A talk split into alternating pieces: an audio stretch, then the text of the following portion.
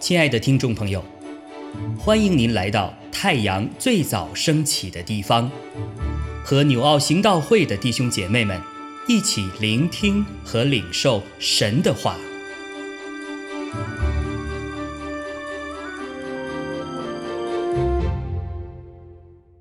箴言十三章一到十二节：智慧子听父亲的教训。谢曼人不听责备，人因口所结的果子，必享美福；奸诈人必遭强暴。谨守口的得保生命，大张嘴的必致败亡。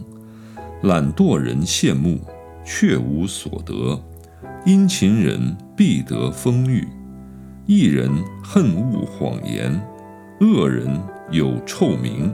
且致惭愧，行为正直的有公义保守，犯罪的被邪恶倾覆，假作富足的却一无所有，装作穷乏的却广有财物。人的资财是他生命的赎价，穷乏人却听不见微下的话。一人的光明亮。恶人的灯要熄灭，骄傲直起争竞，听劝言的却有智慧，不劳而得之财必然消耗，勤劳积蓄的必见加增，所盼望的迟延未到，令人心忧；所愿意的林道，却是生命树。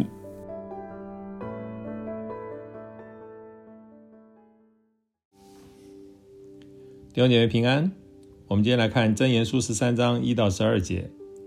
在今天的主题就帮助我们从两方面去思想。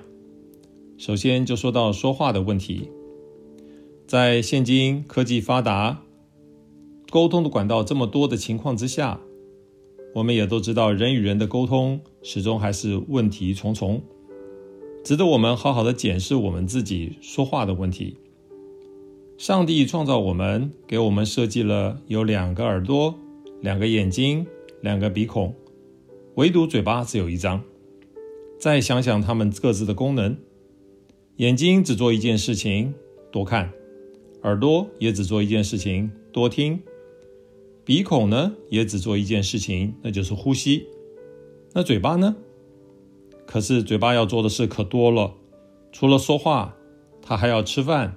他还要唱歌，他还要帮助呼吸，这么多的功能，而且嘴巴在说话的时候，上帝还设计了有重重的关卡，有舌头，有牙齿，甚至于还有嘴唇，必须要一起的配合协作，才能够发挥功效。不知道你们想象过，上帝为什么要这样的设计，有什么含义呢？其实不难想象，这种独一无二的嘴。担负了重大的责任，就是要我们谨慎的去使用，要爱惜、珍惜的去使用。俗话说：“祸从口出，病从口入。”不洁净的东西不要吃，吃饱了就不要再贪吃。没有意义的话不要说，不好的话不要出口，会伤人的话更是紧闭我们的嘴唇。说话是为了表达意思。表达自己心中的想法，你能够体会上帝精心的设计吗？所以说话是一门艺术，它不单是一个技术的问题，更是生命的问题。我们必须与生命的主连结，才能说出带着生命的话语。第三节说：“谨守口口的必呃得保生命，大张嘴的必致败亡。多言多语不但会伤人。”更会伤了自己，不但会伤毁了他人的名声利益，更会毁了自己的生命。往往很多的基督徒在生命上不长进，跟他自己的口无遮拦、任意说话都有很直接的关系。前面经文在箴言书十章十九节也说到：多言多语难免有过，禁止嘴唇是有智慧。所谓少言呢，并不是要我们闭口不言，而是要我们谨言慎行。神希望我们多看多听之后再说。常听人说自己说啊，我就是直肠子，我想到什么就说什么，你不要见怪。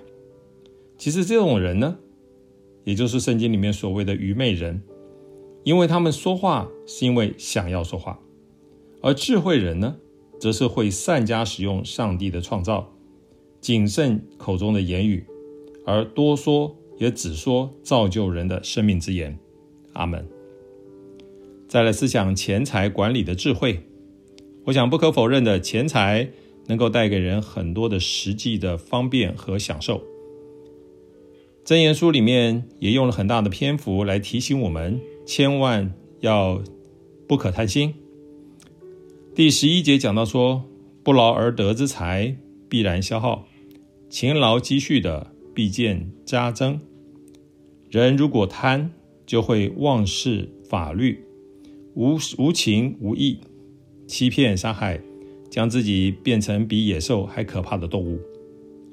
看看现在我们所处的社会环境，诈骗集团的猖獗，还有很多的那种的各地的治安抢夺、杀害的那种情况越来越严重，就不明不难明白贪心的可怕。当人人都想要不劳而获的时候，就算轻易得到的财富，就如同海绵中的水一样，容易来也容易去。作为英文说，easy come easy go。人如果在富足当中还不醒悟的话，还想再贪，就如同死亡的畜类一般。这是在诗篇四十九篇那边告诉我们的。雅各书五章也告诉我们说，为富不仁是逃不了神的审判的。保罗也提醒我们，贪财是万恶之根。马太福音十六章二十六节，主耶稣更是说：“人若赚得全世界，赔上自己的生命，有什么益处呢？人还能拿什么换生命呢？”这些都是圣经里面的智慧言语。我们并没有看见那些所有贪财的人很快的都死于非命，但是我们却可以看得见许多贪财的人。在他们财富增加的同时，他们真实的生命却相对的在日渐萎缩，也因此呢，愁苦更加增了。所以在今天的真言书的话语当中提醒我们，希望我们被劝醒，开始学习去做一个有智慧的富富有人吧。愿神恩待我们的领受，阿门。亲爱的弟兄姐妹，透过今早牧者的分享，是否能够让您更多的明白神的心意，或是有什么感动和得着？欢迎订阅和分享我们的频道，让更多的人领受神的祝福。愿神赐福大家。